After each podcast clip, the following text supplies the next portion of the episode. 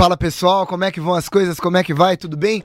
É, novamente, como toda semana, é um grande prazer, uma grande honra tê-los aqui. Agradecemos muito pela presença. Para você que está ouvindo a gente, para você que está vendo a gente no YouTube ou ouvindo no Spotify, é uma super honra sempre tê-los aqui, viu? É, estamos aqui para mais um podcast de atualidades do Coruja Sábia. Eu, Guilherme Freitas, estou com o meu grande amigo Pedro Zonta. E aí, Pedrinho, como é que você tá? Eu estou extremamente animado, extremamente feliz de estar aqui. Graças mais uma semana. Sobrevivemos a primeira semana. Sobrevivemos a primeira semana, agora nós temos a segunda semana. E, e aí daqui uns seis meses fica bom, né? Exatamente. É, os uns... primeiros seis meses é treinamento. É ainda. treinamento, então tá bom, cara. Eu acho super necessário. É, bom, Pedrinho, sem mais delongas, então, sem mais problemáticas para esse maravilhoso episódio, lê pra nós a notícia da semana, rapaz. Notícia de Brasil 247. Sionismo fomenta guerra religiosa no nobre santuário, onde forças de ocupação deixam 150 palestinos feridos, diz professor. Ah, A notícia: Joseph Massad, da Universidade de Colômbia, traça a história da contestação por parte de lideranças sionistas do caráter islâmico do centro de Jerusalém. Bom, então o que nós temos é na última sexta-feira, dia 15, é, que pra gente foi feriado, né, de sexta-feira da paixão, ocorreu um gigantesco confronto, um gigantesco conflito entre forças policiais israelenses, certo, contra manifestantes árabes palestinos na mesquita de Al-Aqsa. O que que aconteceu? Bom, vamos lá. Primeiro ponto, estamos no mês do Ramadã, estamos no final do Ramadã, é, que é o mês sagrado islâmico, e manifestantes árabes já no, no fim dessa lógica estavam lá fazendo as suas orações e fazendo também, junto a isso, né, lógicas de manifestações contra o domínio é, israelense de Jerusalém, contra o domínio de Israel, que na verdade é um domínio histórico gigantesco, que a gente vai comentar isso hoje, e a polícia israelense tentando abrir espaço no local e com a justificativa de segurança, com a justificativa de salvar essa galera aí, de dar uma ajudada na, nos manifestantes, inclusive da população judaica que estava lá, a polícia entrou em confronto com esses manifestantes árabes e a gente teve um largo processo de violência, certo? Com mais de uma centena de feridos. É isso mesmo, Pedro? Perfeitamente isso, Gui. É, pra gente começar, né? é, a gente tinha trocado essa ideia lá fora. É, essa é uma, um, talvez, um dos temas mais complicados da gente abordar de toda a geopolítica do século XX, basicamente, né? É, isso porque é um tema bastante é, que envolve muitas paixões e, mais importante, que envolve questões que são muito da atualidade, né, Gui? É, talvez esse tema é, ele é, tem uma, uma característica muito própria, e a gente, nosso cuidado, montar essa pauta foi uma pauta muito cuida- cuidadosa, justamente porque a gente tem que evitar o maniqueísmo. É, O que, que é o maniqueísmo? Aquela coisa de que, ó, tem um que tá 100% certo e tem um que tá 100% errado. Essa é uma história que tem dos dois lados heróis e vilões, né? E, óbvio, a gente tem que sempre tentar medir o que, que são os fatos. Um fato que é incontestável é o ponto de que a gente tem é, uma, um desequilíbrio quando a gente vai pensar em poder político, influência política no globo, dentro dessa questão israelense e palestina. E a gente vai tentar montar um pouco do histórico disso, né? Sobre essa semana em específico, é, a gente está falando ali né, do finalzinho do Ramadã, é, entre os muçulmanos. Ramadã celebra, para quem não sabe, acho interessante a gente apontar isso, é, celebra o período do calendário hebraico, perdão, o Islâmico. período islâmico, do calendário islâmico em que ah, Alá teria ah, pronunciado o Corão para Maomé, e ao mesmo tempo é o finalzinho da Pessah, que é uma... Você gostou da pronúncia? Hã? Oh, eu gosto da sua pronúncia. É, Fala de novo. Não, é que eu tenho, né? Pe- Pessar. É. E aí o finalzinho da Pessar, Bonito. que é uma das bases da Páscoa, justamente, mas que entre os hebreus celebra justamente o período da lembrança da libertação dos judeus em relação à fuga do Egito, tá? É conhecido, né, como a Páscoa Judaica. Judaica, exato. É. E aí o que, que é muito interessante? É um período que é sagrado para os dois, levando em consideração que o Ramadã vai de 1 de abril a 1 de maio nesse ano, a Pessar de 15 de abril a 23 de abril. E aí, no finalzinho da Pessar, é, alguns, uh, alguns, mas, algumas pessoas vinculadas a um grupo sionista decidiram usar o espaço da mesquita de Al-Aqsa para tentar fazer um sacrifício. Isso que era um ritual tradicional bastante antigo entre os hebreus, mas que acabou se perdendo, tá? Desde até 2016, nós não temos relatos, pelo menos no finalzinho da Pessar, é, lá no território de Jerusalém, e nesse ano, esse grupo, um grupo sionista, tentou fazer esses sacrifícios. É, quando esse grupo adentra a região da mesquita de Al-Aqsa, ou também chamado né, o, o complexo maior ali da região de Al-Haram Al-Sharif, mais uma pronúncia Meu Deus do céu, você fala muito bem. Muito obrigado. É, nós temos essa, essa disputa, e aí a polícia de Israel entra no meio, para tentar evitar que esses dois grupos entrem em briga. Então, um grupo sionista judaico e o grupo muçulmano que estava dentro da mesquita de Al-Aqsa é, tentando terminar suas orações, o finalzinho do Ramadã. E isso basicamente, agora eu exagerei na pronúncia, mas isso basicamente cria esse, esse momento. E vale dizer é, que Israel e Palestina estão vivendo um momento de bastante tensão, porque não sei se você se lembra, mas no começo do ano passado a gente teve um conflito muito grave em que é, teve ataques da Cisjordânia, a Cisjordânia revidou, nós tivemos a famosa tecnologia do Iron Dome, o domo de ferro de Israel sendo usado contra mísseis de origem palestina, e aí a partir de maio do ano passado a gente tem uma estabilização uh, dessas coisas, dessa, dessa dessa, uh, como dizer? Esse conflito. Esse conflito uhum. mais direto. E esse ano, agora, no momento mais sagrado para as duas religiões, as coisas voltam a ficar um pouco mais tensas. Né? Perfeito. É, e é importante lembrar que essas tensões elas se intensificaram nas últimas semanas, tudo bem? Bom, vamos lá. Primeiro ponto, existe a região da Cisjordânia, a Cisjordânia, né, o lado oeste, o lado ocidental do Rio Jordão, que é um território muito complicado e muito disputado, tá? Eu, eu poderia te falar que hoje dentro de Israel, a gente tem a região de Gaza e a região da Cisjordânia, que são duas regiões hoje separadas, que ainda possuem uma grande população árabe dentro de Israel, que é um estado oficialmente judeu, e na Cisjordânia Cisjordânia, a gente tem tido muito ataque e muita, muito bombardeio, muitos árabes morrendo. É, isso são forças, são ataques israelenses. E em contrapartida, a gente tem recentemente também é, grupos palestinos fazendo ataques à população israelense, tá? Ficou muito famosa a última questão agora que eles estavam perseguindo os descendentes ucranianos, né? Isso relacionado com a questão da guerra lá da Rússia e Ucrânia. Uhum. Então a gente tem árabes atacando israelenses, tanto na região da Cisjordânia quanto em território israelense mesmo, de maioria judaica, e a gente tem tido muito ataque de Israel na região da Cisjordânia. Lembrando que a Cisjordânia é uma região super disputada, é uma região com muita população árabe dentro do território de Israel beleza? E aí, portanto, é, o que aconteceu nessa mesquita, na verdade, é uma continuidade de uma série de ataques que vinham rolando. Por quê? Bom, outro ponto. É, a gente divide a cidade de Jerusalém em Jerusalém Ocidental e Jerusalém Oriental. Jerusalém Ocidental possui a maioria da população judia, enquanto que Jerusalém Oriental possui a maior parte da população árabe.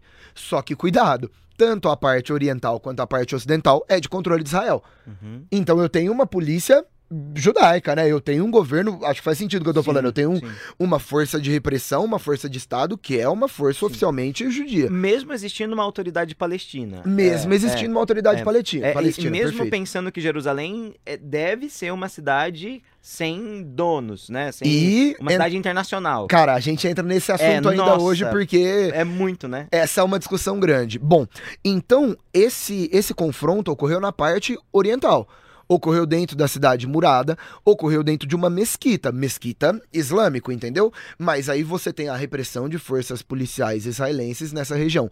Então, na verdade, eu acho que esse confronto que foi um confronto, na verdade, que foi um confronto de repressão, assim, não foi um massacre, né? A gente não tá falando de, de mortos e não tá falando, a gente tá falando de ataque de, de bala de borracha, uhum. de bomba de efeito moral mas ele representa uma continuidade de uma série de protestos, de uma série de confrontos que tem ocorrido novamente entre o mundo israelense judeu e o mundo palestino árabe islâmico, certo? Ou seja, a base do que a gente vai falar hoje, Pedro, e veja se você concorda comigo, uhum.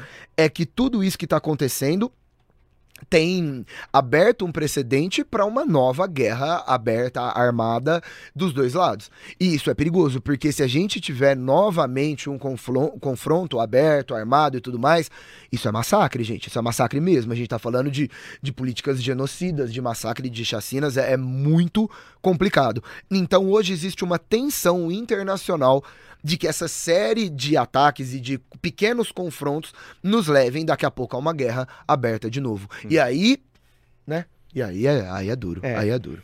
Exato. Bom, mas eu acho, Pedro, que pra gente conseguir destrinchar essa, essa situação, pra gente conseguir falar mais, a gente tem que voltar lá atrás, e é isso que a gente sabe fazer, afinal das contas, e trocar uma longa ideia sobre a questão histórica da criação do Estado de Israel, da diáspora judaica, de tudo que nos leva ao a situação que a gente tem hoje. Então eu acho que a gente pode partir para o nosso contexto histórico. Você concorda comigo? Hum, bora lá, chama o bloco. Bora lá, manda o bloco para nós então. Seguinte, bom, primeiro ponto, é, Pedrinho, contar a história da questão hebraica, contar a história do surgimento do Estado de Israel, contar a história do nascimento do conflito entre populações hebraicas, judaicas e a população árabe islâmica é voltar muito no tempo, né? É muito. É voltar muito no muito, tempo. Muito. Então, eu quero que você comece do começo e aí eu juro que depois eu entro na segunda parte aí para falar de um aspecto mais atual, pode ser? Perfeito. O que, que, você acha perfeito. dessa minha divisão maravilhoso, aqui? Então tá bom. Brilha, então, vai, brilha, meu amor. Vamos ver, brilha. vamos, vamos pensar no seguinte, tá? Vamos, vamos começar. Fofinho, né? Nossa história começa ali mais ou menos em mil antes de Cristo, tá? Mil antes de Cristo, vamos deixar essa data redondinha ali para ficar bonito. É o auge do grande reino de Israel e Judá é o momento da unificação das doze tribos, história essa que está contada na Bíblia, que está associada ao famoso rei Davi, depois do seu filho, o grande rei Salomão. Esse é o momento glório da população dos povos que nós costumamos chamar de hebreus, beleza? Só que depois da morte do rei Salomão, essas tribos, esses reinos vão se dividir. Ao norte eu tenho o reino de Israel, ao sul eu tenho o reino de Judá. E o reino de Israel, a partir de 722 a.C., começa a ser descaracterizado. Então, veja, 1000 a.C., 722 a.C., tá? A gente tá pensando Estamos começando tempo. longe mesmo, Não, né? é, tipo, se você achou que a gente começou a, a, a, longe no nosso passado, nesse é muito longe. E aí o que, que vai acontecer? É, o reino do norte, o reino de Israel, vai ser atacado pelos assírios, mega famosos pela violência, pela brutalidade, e descaracterizado. O reino do sul, o reino de Judá, vai manter o seu domínio. E aí, por conta disso que na maioria das vezes, ao, no invés de se referir aos hebreus como hebreus, costuma-se usar a palavra judeu. Judeu é o hebreu do reino de Judá. E o reino de Judá tem, tinha como capital histórica a cidade de Jerusalém, tá? E ele continua e se mantém bastante coeso até ali por volta de 586 a.C. Em 586 a.C., os caldeus dominam, escravizam esses hebreus e eles são enviados para serem escravos na Babilônia. Essa é chamada de segunda diáspora, primeira diáspora, perdão, ou cativeiro da Babilônia, que você estuda quando a gente fala lá de antiguidade oriental. Basicamente é isso. Bom, o rei Ciro Grande da Pérsia vai libertar os hebreus, os hebreus voltam para sua terra. Mas, obviamente, como estados clientes do grande Império Persa. Depois a gente vai ter os gregos tal, a gente vai ter os romanos, tá? Os romanos estão muito presentes na região ali uh, de Jerusalém no momento de Cristo. A Bíblia deixa isso bastante claro, né? Dai a César o que é de César e tudo mais. Depois ali da formação do início do cristianismo, ali por volta de 33 depois de Cristo, Jesus Cristo vai embora nós temos um período de sérias uh, sublevações. Então, os hebreus vão começar a se revoltar contra o domínio uh, romano. Em 70 depois de Cristo, então a gente começou lá em 700 antes, agora a gente está em 70 depois de Cristo os romanos vão atacar Jerusalém e vão dispersar a população judaica, espalhando judeus por basicamente todo o mundo. Essa é a chamada segunda diáspora. E a partir de 70 depois de Cristo, essas populações judaicas vão se espalhar por todo o ambiente da Europa, vão se espalhar pelo norte da África, vão se espalhar pelo norte da Turquia e vão acabar chegando onde atualmente é a Ucrânia. Mas veja, não existe nenhum país. Nós estamos em 70 depois de. Cristo, beleza? E essa região, como uma região antes sobre domínio romano, começa a receber outras populações, populações essas, populações árabes, basicamente. Essa população judaica, que se espalha pelo restante do mundo, vai tentar manter suas características e vai se reunir em comunidades. Então, nós temos a comunidade judaica na Europa Ocidental, na Europa Oriental, no norte da África, na Etiópia. E o que, que acontece? Esses são os territórios do fortalecimento do cristianismo. E o cristianismo, quando se fortalece, se fortalece numa ideia de que os hebreus e que os judeus são responsáveis pelo assassinato de Cristo, entende? E a relação entre judeus e cristãos na Europa sempre foi uma relação muito, muito terrível. A gente passa a Idade Média com perseguições aos judeus, com cruzadas contra os judeus, a gente chega em todo o ambiente ali de tensão na Europa e vale a pena apontar que mesmo com as reformas religiosas, o pensamento cristão de que os judeus são responsáveis pela morte de Cristo acaba acontecendo. A gente chama esse sentimento basicamente de antissemitismo. Só que lembrando que semitas são tanto judeus, mas os árabes também são povos uh, semitas, tá? Uhum. A grande diferença é os judeus estão mais presentemente na Europa. Perfeito? Perfeito. Tá? Você quer, você quer avançar? É isso basicamente. Cara, o contexto é... geral. Então, vamos lá, perfeito, perfeito. Ótimo. Então a situação é: chegamos no mundo moderno com população judaica espalhada pela Europa. Perfeito em que é uma população que, num contexto nacionalista, é considerada uma população estrangeira, né? Eu acho que esse é o ponto.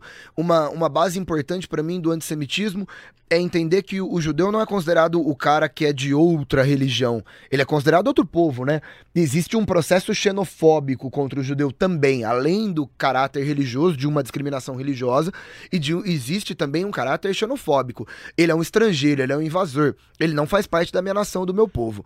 Lembrando que. Fala, você fez um, uma é, voz que ia falar, não, eu é, senti. Não, só porque vale lembrar que as comunidades cristãs não se mesclam com as comunidades judaicas e por conta disso, as comunidades judaicas não se mesclam com as comunidades cristãs. É a base da, do racismo, do raci é, é, a base da xenofobia. Perfeito. Quando você convive, sempre se mescla. É, é ao, pelo menos a longo prazo isso aconteceria. Exatamente. Isso não acontece. Então a gente tem uma, uma situação já segregada dentro da Europa, tá? E o que, que vai acontecer?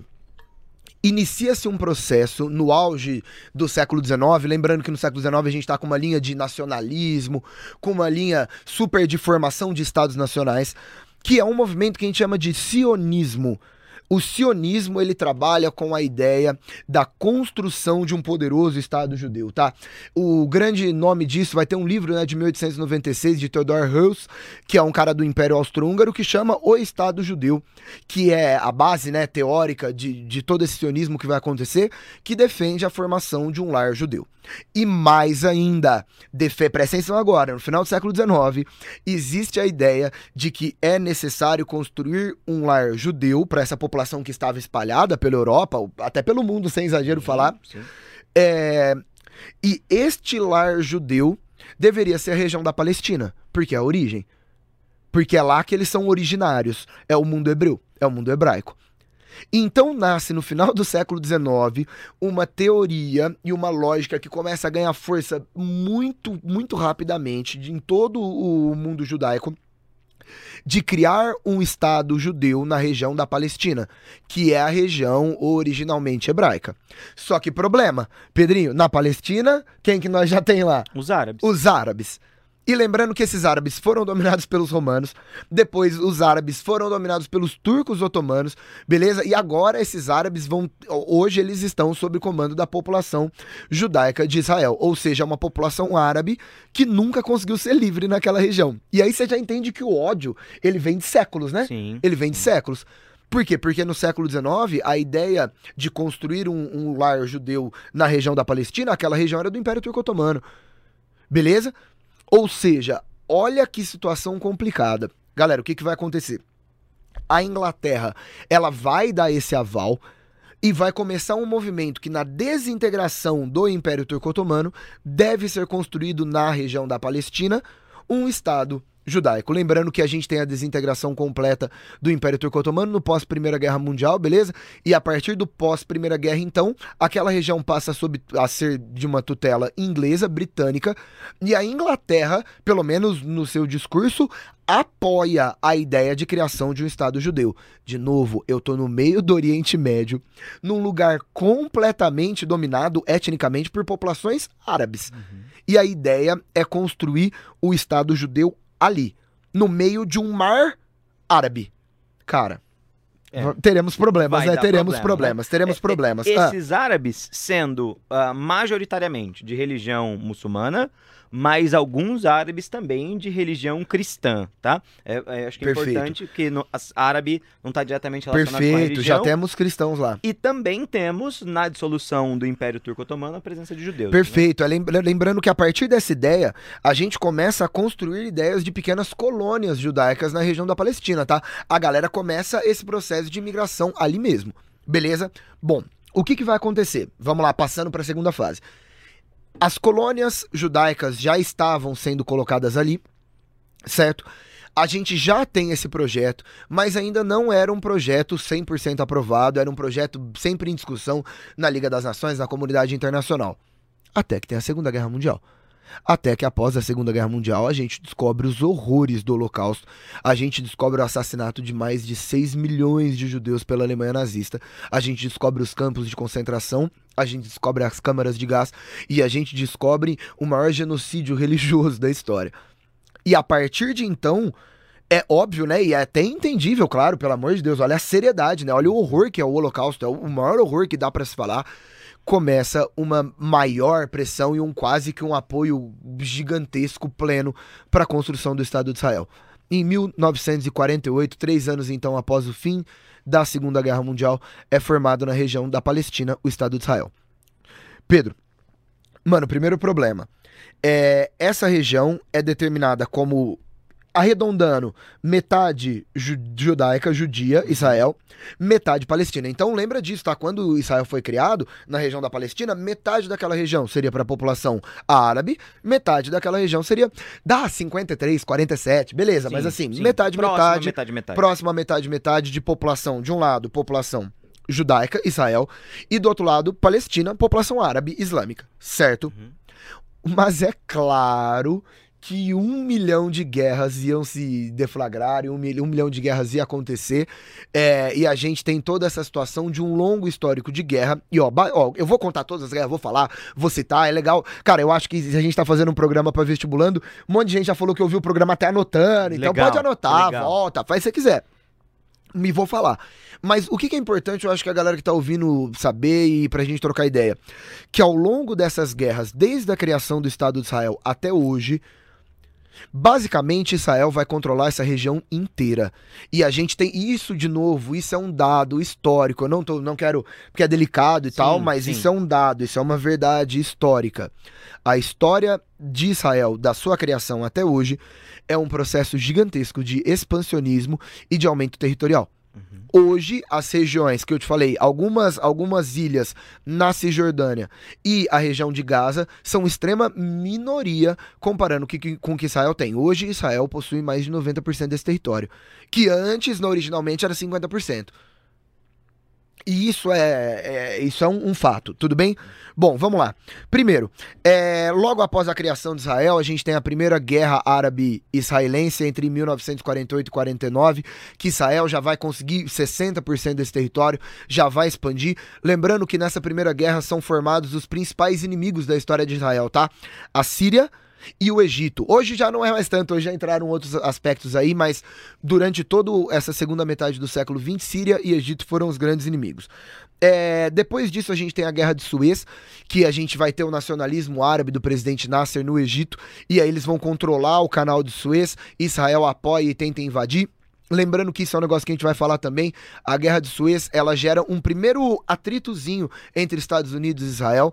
É, o Egito continua controlando o canal de Suez, mas eu tenho livre passagem para navios israelenses. Depois a gente tem talvez a mais importante delas, a Guerra dos Seis Dias, que é a Guerra de 67 que aí sim Israel lança uma ofensiva militar em seis dias e é arrasadora. Contar a história da Guerra dos Seis Dias é contar, cara, a gente fala disso, né, que Israel vai ter uma base contrária à OLP, né, a Organização para a Libertação Palestina e o grupo terrorista Al-Fatah, e Israel pega numa só Jerusalém Oriental, Cisjordânia, Península do Sinai e as colinas de Golã.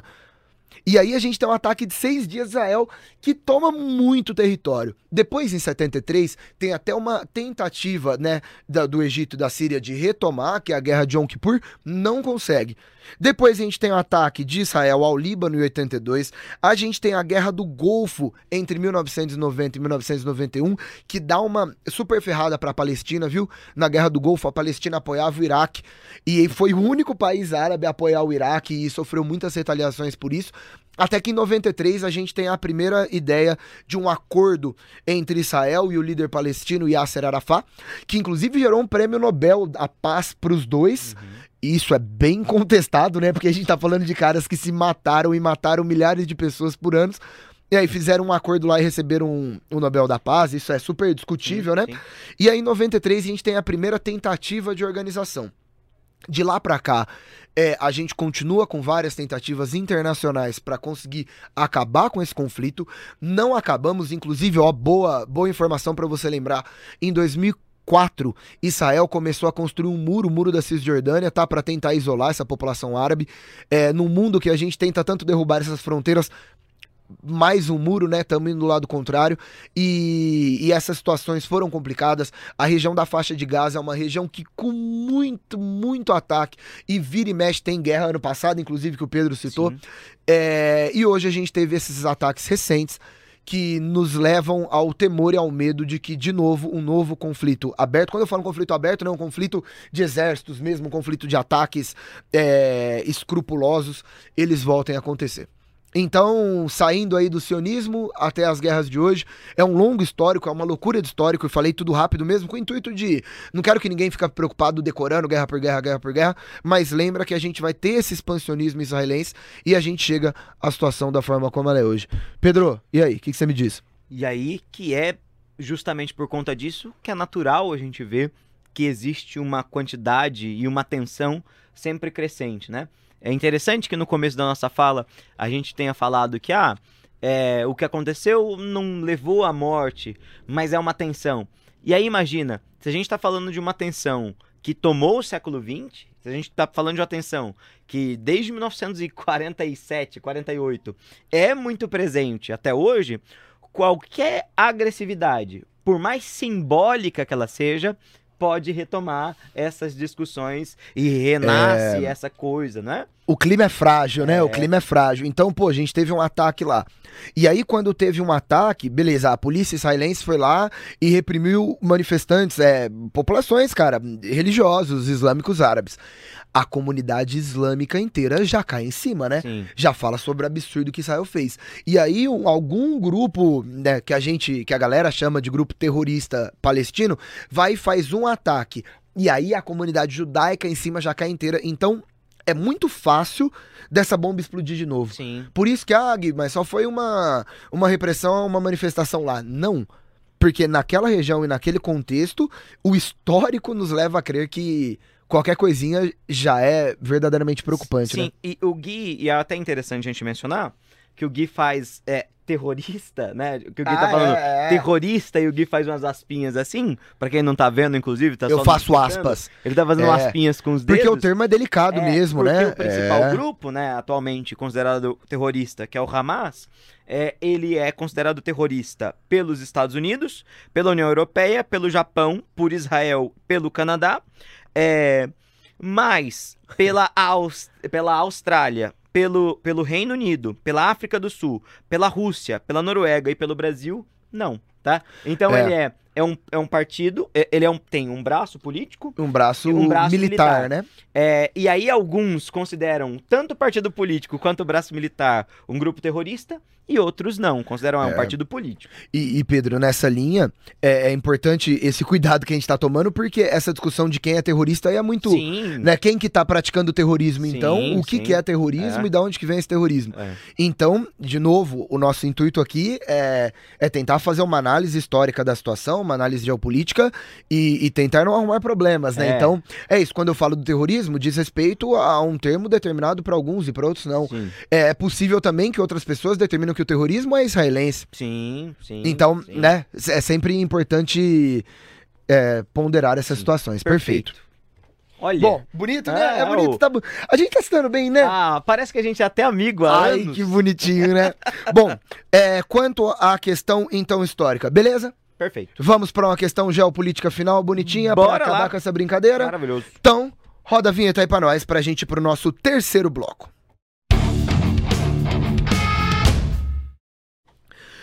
Bom, é, quando a gente entra na nossa lógica aqui e quando a gente entra no nosso terceiro bloco, a gente tem gostado dessa divisão, né? Primeiro bloco, solta a notícia. Segundo bloco, faz uma análise histórica. Terceiro bloco, a gente faz uma análise geopolítica. A gente enfia a nossa notícia num contexto de relações com outros países, né? Bom, e quando a gente chega aqui, Pedro, é importante analisar agora e, poxa, tem a notícia, tem o contexto histórico. Como é a relação de Israel com o resto do mundo? Como é o como é a reação e qual que é a situação do resto do mundo com relação a esse conflito? Então acho que a gente pode falar da situação dos Estados Unidos, que é uma situação central. Não, gente, pelo amor de Deus, né? Como é que a gente pensa em qualquer coisa aqui sem botar os Estados Unidos no Não meio? tem nem como. E também a relação de Israel com o resto da população árabe, né? Sim. Porque essa questão é uma questão central. E a gente tá falando de Israel, que é um país no meio de um mar árabe. Sim. Como que é? Bom, é, então nós temos vários momentos dessas dessa relação. E hoje a relação entre Israel e esses árabes palestinos é uma relação muito marcada por ser muito, muito tensa, ok? Mas estabelecido isso, nós não podemos esquecer, isso vai estar vinculado com a fala do Gui já já, que ah, ah, Israel tem uma relação histórica com os Estados Unidos da América, tá? Não começa como uma relação ultra forte, mas Israel acaba se transformando no principal estado aliado dos Estados Unidos na região do Oriente Médio. E aqui, de novo, a gente está pensando em geopolítica. Estados Unidos quer manter zonas de influência e o principal, os principais rivais dos Estados Unidos vão se opor a isso. O que é curioso é que ao longo do tempo, os Estados Unidos também construiu excelentes relações diplomáticas com outros países árabes. E hoje existe um esforço dentro da comunidade árabe de aproximação entre o Estado de Israel e alguns países árabes. Então, nós temos negociações históricas estabelecidas, tá? Com boas relações entre Israel e a Jordânia, Israel e o Egito, apesar do histórico, né, pregresso. É, isso, na verdade, é uma, é uma demonstração, Pedro, de, de grande esforço Sim, diplomático do século sim, XXI. Sim, Porque se você for pensar na história da segunda metade do século XX, Israel e Egito guerrearam muito, muito. As maiores tretas militares de Israel foi com o Egito. Sim. E agora a gente tem uma aproximação. Isso é muito interessante. É, principalmente para debater as fronteiras, principalmente para debater a pós sobre a região do Sinai. Então existe uma, uma questão de estabelecimento dessas fronteiras e um respeito mútuo entre os países. Então, ó, Jordânia e Egito entendem. Existe Israel. E a partir da existência de Israel, o que, que eu posso fazer com esse vizinho? Entende? Negociações. E mais recentemente, Israel normalizou relações diplomáticas com Emirados Árabes Unidos, tá? Um- um- uma nação do petróleo, e vem se aproximando da Arábia Saudita, que é uma das nações mais poderosas do mundo islâmico, aquela inclusive que controla o Meca, perfeito? Perfeito. Controla a Kaaba, controla a grande mesquita, perfeito? E é só fazendo um parênteses interessante, e que também é um grande aliado dos Estados Unidos, né? Exatamente. E aí, onde é que tá um elemento? Então, a gente tem essas relações entre esses povos. Israel, inclusive, vem até discutindo a possibilidade da criação de uma cúpula com os árabes para tentar estabelecer uma espécie de cúpula do Oriente Médio. Eles tiveram uma reu- reunião há pouco tempo que foi uma reunião que Israel viu como proveitosa. Só que na no cenário ali no war que a gente tem estabelecido, quem que é o principal antagonista de Israel nesse mundo? O Irã. E aí, qual é a grande questão? Esses países que estão próximos de Israel são países tradicionalmente, tradicionalmente sunitas. O Irã é um país tradicionalmente xiita. A Palestina, os muçulmanos tendem a ser sunitas. Só que eles têm se aproximado dos xiitas iranianos, porque os iranianos justamente representam essa possibilidade de defesa dos interesses das, dos palestinos, porque parte dos palestinos se sentem abandonados pelo restante da população muçulmana. Perfeito. Ô Pedro, e nessa linha então, a gente pode ter quase a formação de um bloco de isolamento do Irã, né? A gente pode ter uma política que o Irã vai ficar afastado do resto do mundo árabe com aliança com Israel, né? Sim, é muito doido. Sim, que é uma coisa impressionante, né? Porque você pensa, ué, mas a religião principal é muçulmana para ambos, né? Mas os interesses geopolíticos são opostos, né? O que é curiosíssimo. Perfeito. É, e colocando essa questão dos Estados Unidos aí, é muito interessante, porque hoje os Estados Unidos vê como seu maior inimigo também o Irã, né? Exato. Então, nesse jogo de xadrez aí, o que acontece é que talvez a gente deixe de lado essa questão religiosa, então a gente vai ter uma aliança entre Israel e alguns países árabes, e todos esses alinhados com os Estados Unidos. E o isolamento do Irã. Uhum. É, é, é um, é um tabuleiro de war, mesmo, é um É, tabuleiro de xadrez, é. né? Bom, vamos lá. Por quê? Porque os Estados Unidos é historicamente o maior parceiro militar, político e diplomático da história de Israel. Beleza? É, quando Israel foi criado, na verdade, a gente teve o governo do Partido Trabalhista, que era um governo mais associado a uma esquerda, né? De um Uhum. centro-esquerda, dependendo do presidente, para não arrumar problema. É, boa parte dos, dos judeus que compõem né, o- a formação do Estado de Israel vem do leste europeu, que tem influência socialista, Com né? certeza, Da União é, Soviética. com certeza. Cara, as colônias judaicas lá em Israel eram cooperativas, né? O Sim, que, que é isso, né? O que, que é isso? Então, é, demora um pouquinho para as coisas se acertarem, principalmente na Guerra de Suez, tá? Como eu havia falado, quando teve a Guerra de Suez, é, os Estados Unidos, ele não tinha interesse em uma guerra naquela região de Israel contra o Egito, porque os Estados Unidos têm interesse geopolítico naquela região, beleza?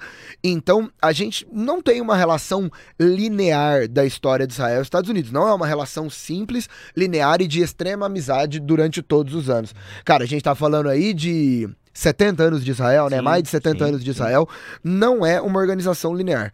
Mas desde que eu tenho governos de centro-direita ou direita assumindo o governo em Israel, e eu tenho uma grande aproximação com os Estados Unidos, a base do governo israelense é receber financiamento militar dos Estados Unidos. Essa é a história, beleza? Essa é a história. Hum. Essa história, de novo, tem altos e baixos. Ela atinge o auge da sua história com o presidente Donald Trump, tudo bem? Inclusive, o Trump, ele tomou uma decisão que era uma decisão considerada arriscada e que tinha muita oposição lá dentro, que foi a decisão de considerar Jerusalém a capital originária do mundo israelense, tá? Isso é muito doido, porque Isa- é, Jerusalém sempre foi determinado como uma cidade internacional. A gente tem a capital de Israel, que é Tel Aviv. E, e Jerusalém deve, deveria ser uma cidade internacional, deveria ser uma cidade que Israel não tomaria posse. De novo, gente, Jerusalém é uma das cidades mais importantes do mundo para o islamismo, é a cidade mais importante do mundo para o cristianismo, é a cidade mais importante do mundo para o judaísmo. É uma bomba relógio. Jerusalém é muito delicado. Porque se eu tenho um centro, mano, a cidade mais importante do mundo cristão, o terceiro lugar mais sagrado do mundo islâmico, depois de Meca e Medina, também, ou seja, muito sagrado para o mundo islâmico, transformar Jerusalém na capital israelense é perigoso. Você, con- você concorda comigo que é perigoso? Porque você vai, você vai criar um domínio oficialmente judaico ali, né? E teoricamente, é, Jerusalém é uma cidade internacional. O Trump foi o primeiro cara dos Estados Unidos a reconhecer que Jerusalém deveria ser a capital de Israel, tá? E a gente teve um investimento, um financiamento militar dos Estados Unidos em Israel que foi gigante. De novo, é, eu não sei se vocês sacaram isso, e é uma, uma marca do que o Pedro vem falando, do que eu venho falando, que teve muita guerra, Israel ganhou a maioria. E que quando tem ataque, é, é desproporcional o poder de fogo de Israel comparado com os ataques que ele toma. Por quê? Porque a questão militar israelense é inacreditável. É brilhante, né? A É. gente, pensando, não brilhante, pelo amor de Deus, nos ataques, mas é, é brilhante de tecnologia militar, né? É um nível de poder bélico da história israelense que é impressionante, certo? Sim, sim, sim. Uma guerra de tecnologia e refinamento tecnológico sem igual. Assim, é, o, o exército israelense é um dos exércitos melhores treinados do Melhores mundo. treinados assim. do mundo. E, e, eh, serviço militar obrigatório, tudo mais, para homens e mulheres. Isso faz parte da cultura ah, da população de Israel. Perfeito. E, por fim, só um adendo. Onde mora o maior medo dos Estados Unidos hoje, que o Pedro super colocou, achei muito interessante ouvir, porque talvez os Estados Unidos esteja resolvendo essa parada aí. Os Estados Unidos não pode se queimar com a comunidade árabe. Porque a comunidade árabe está no Oriente Médio. E é no Oriente Médio que está o petróleo. É no Oriente Médio que eu tenho uma base de exportação de matéria-prima, que é a maior base do planeta. É um negócio gigantesco. Os Estados Unidos não pode simplesmente romper suas relações com comunidades árabes. Faz sentido? Então, os Estados Unidos ele tem que jogar dos dois lados. Os Estados Unidos é o maior parceiro militar e político da história de Israel.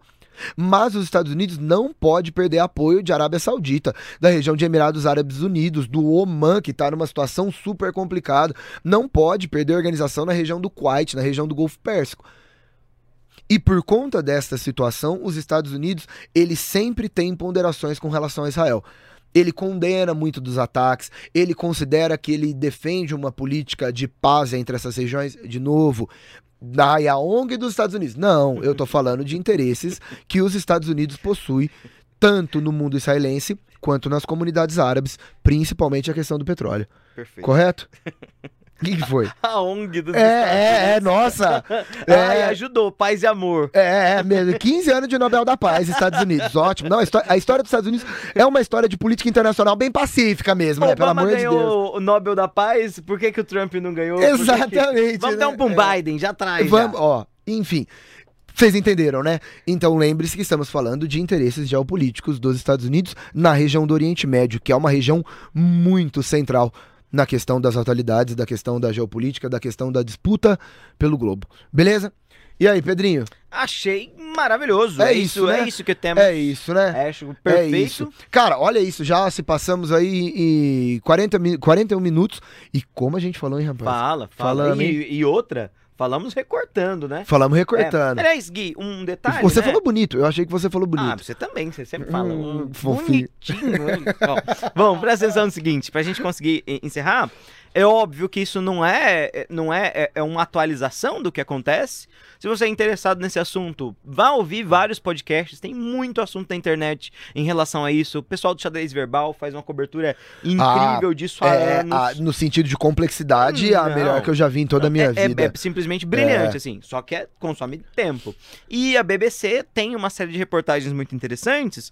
Uma muito legal chamada Conflito entre Israel e Palestina e palestinos. O que está acontecendo? E mais cinco perguntas sobre a onda de violência. Uma reportagem muito séria, bastante imparcial nesse sentido de mostrar o que acontece com os dois lados e com histórico também, tá? Uma reportagem muito, muito, muito Boa. legal. Perfeito? Boa, perfeito. Então acho que a gente pode ir pro nosso quinto e quarto, falei errado, né? O quinto bloco nem tem.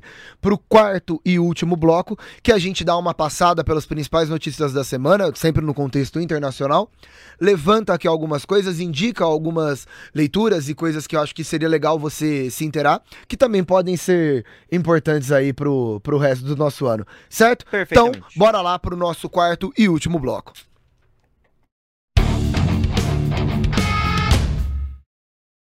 Bom, vamos lá então, vamos para algumas notícias, vamos para alguns pontos aqui do que a gente tem que falar.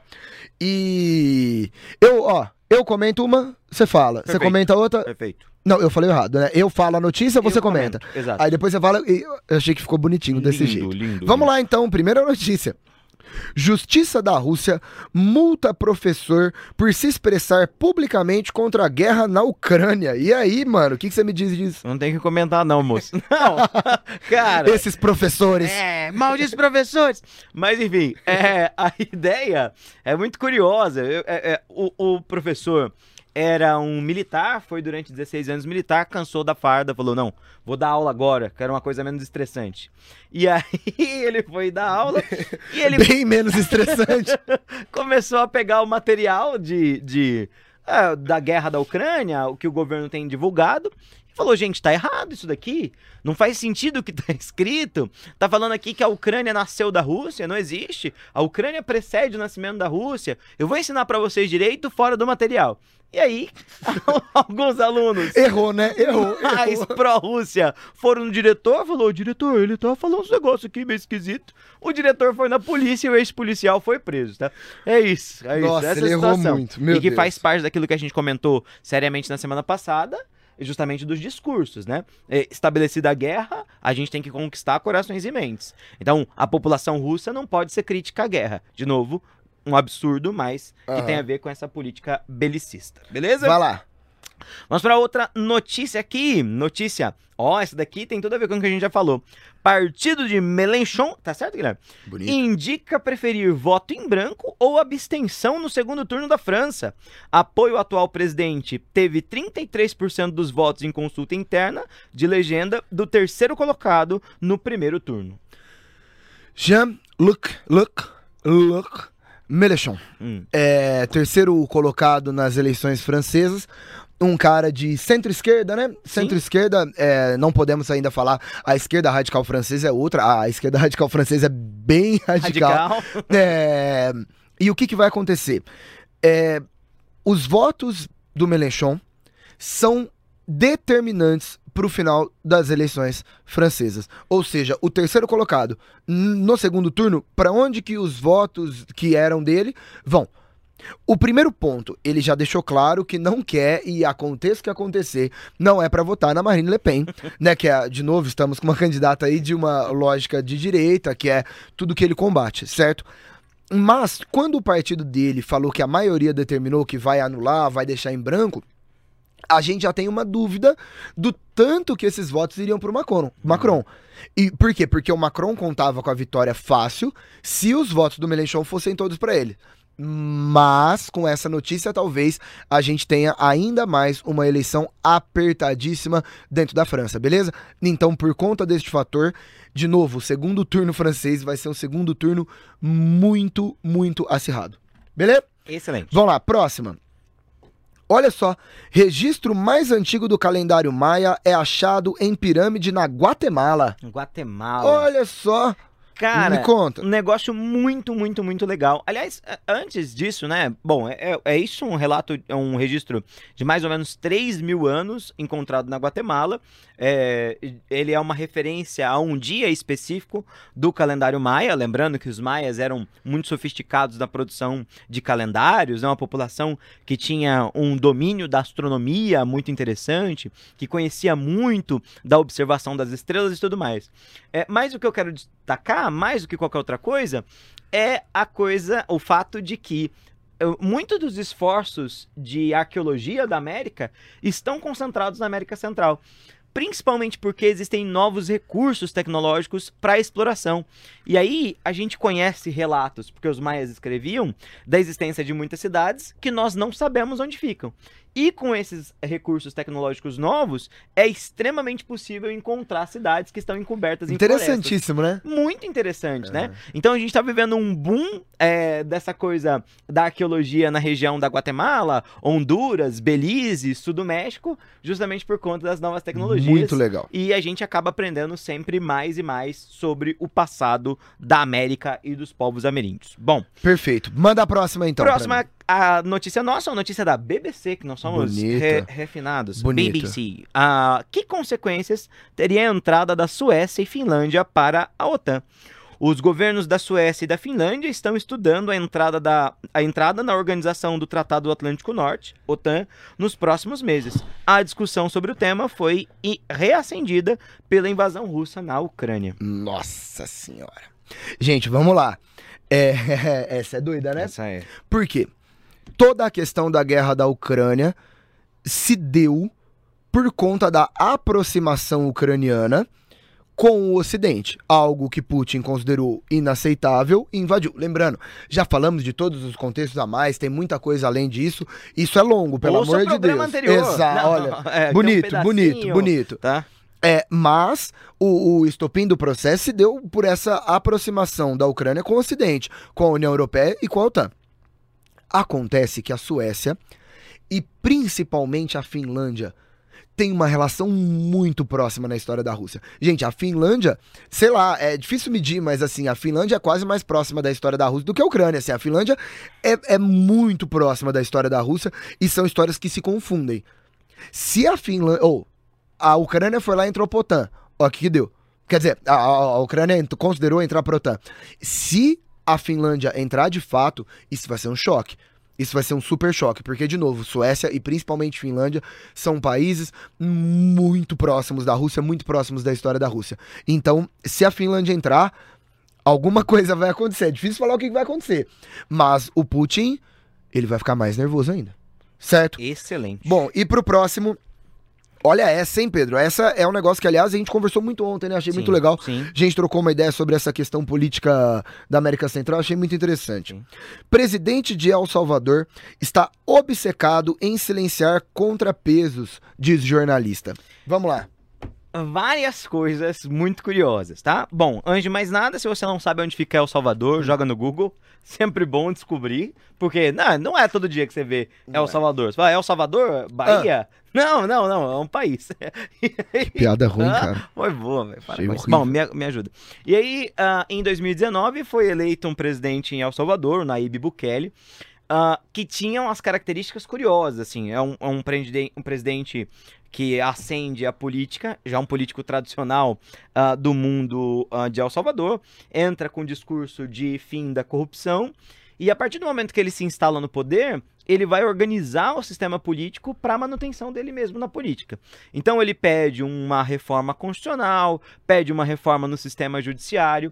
Em El Salvador, eles vão fazer inclusive um caminho para aposentar boa parte dos juízes que estavam vinculados contra os governos, para o Nayib Bukele poder apontar a grande maioria dos juízes. Ele aumenta a quantidade de ministros no Supremo Tribunal Federal, básica da de El Salvador, para que basicamente ele tenha a maioria absoluta, tipo, ele duplica a quantidade de ministros. É um democrata, né? Ap- Aparentemente sim. Esse E- daí é democrata. Junto com isso, obviamente, é, ele começa a ser muito criticado pela mídia. Detalhe, ele tá muito associado com boa parte da mídia. E tem um jornal, que é o principal jornal crítico ao governo, que constantemente vem sido censurado, principalmente através da justiça, que pertence quase que inteira ao presidente Nayib Bukele. Então, a gente vem ver, é, é, não que houvesse, não que a gente tivesse uma democracia completamente saudável, mas a gente Mas- consegue absorver, consegue observar, na verdade, uma redução das características típicas de uma democracia liberal ah, e um aparecimento, um crescimento, um recrudescimento dessa política em El Salvador. Perfeito? Perfeito, maravilhoso. Cara, então a gente fecha por aqui, né? Fechamos. Falamos tudo tinha pra falar, passamos pelo giro de notícias, trocamos uma ideia.